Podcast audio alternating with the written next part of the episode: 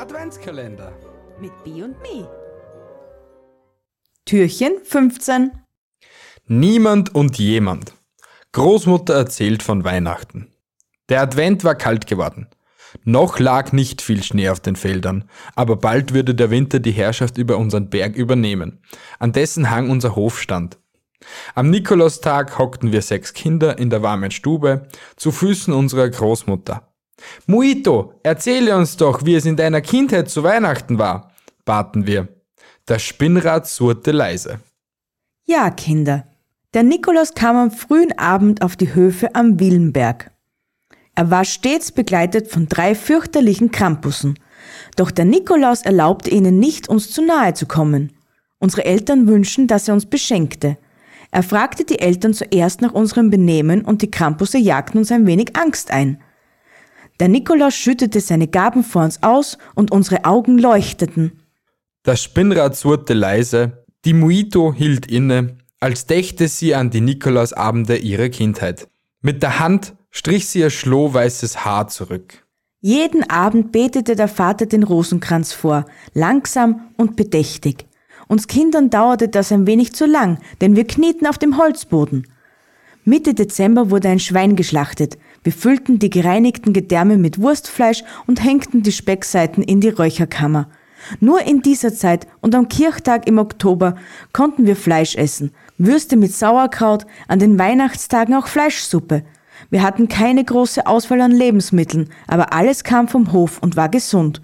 Ich habe meine Eltern nie krank gesehen.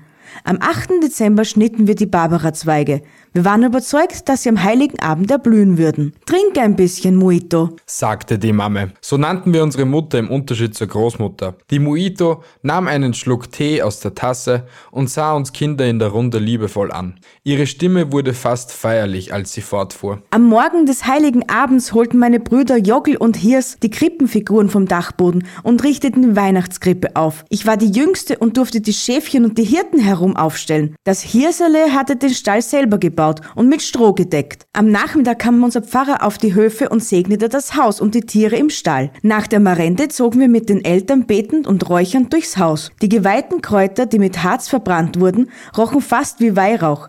Als die Dämmerung kam, erstrahlte ein schwaches Licht im Stall mit dem Jesulein. Maria und Josef schauten glücklich auf das Kind. Ochs und Esel lagen stumm im Hintergrund. Und die ersten Hirten erschienen schon vor dem Eingang des Stalles. Darüber hing an einem langen Draht der Weihnachtsengel und verkündete die frohe Botschaft von der Geburt des Jesukindes in Bethlehem. Dann warteten wir eine Weile ganz still in der Küche und warteten auf die Bescherung. Ein paar Bratäpfel, ein paar Socken und Hemden von der Nachbarin im Advent geschneidert, alles praktische Dinge, auf die wir das ganze ganze Jahr warteten. Das Schönste war der weite Weg durch den Schnee hinunter nach Percha zur Kirche, wo wir um Mitternacht die Weihnachtsmette feierten. Es war kalt und wir hatten klamme Finger, wenn wir das Gesangsbuch hielten und am Ende Stille Nacht sangen. Wenn wir dann heimwärts stapften und im Sternenlicht um zwei Uhr früh unseren Hof erreichten, glaubten wir den Weihnachtsstern am Himmel zu sehen, der über Bethlehem stand. Die Muito hielt inne. Das Spinnrad surrte gleichmäßig. Was immer geschah im bäuerlichen Jahr auf unseren Hof, war in diesem Moment in unseren unseren Gedanken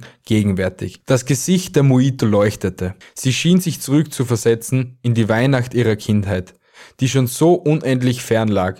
Das Spinnrad aber surrte leise weiter. Es schien, als wollte Großmutter auch ihren eigenen Lebensfaden einem guten Ende entgegenspinnen. So, ihr Lieben da draußen, das war's mit unserer Geschichte. Nun kommen wir zu unserer Frage. In welchem Haus kann man nicht wohnen, schmeckt aber köstlich? Wenn ihr die Antwort habt, schreibt sie uns auf Instagram in den Stories oder schreibt uns eine Mail an meinungsgeflüester.gmail.com. Zu gewinnen gibt es heute ein super tolles Einkaufssackerl von Gscherde Leiberl, wo drauf steht Ovezara. Wir freuen uns auf eure Antworten. Viel Glück beim Mitmachen!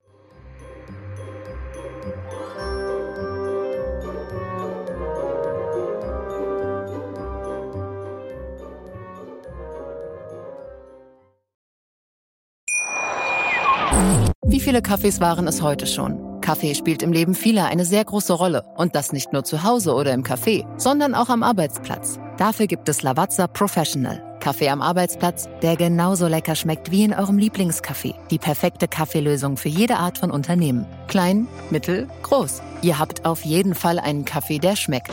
Die richtige Motivation für eure Arbeitstage. Alle Infos zu Lavazza Professional findet ihr auf lavazzapro.de mit allen Kaffeelösungen für euer Büro. Ich habe mich natürlich schockverliebt, weil die war wirklich ganz, ganz klein. So begann die Mensch-Hund-Beziehung zwischen Christina und Tierschutzhund Frieda.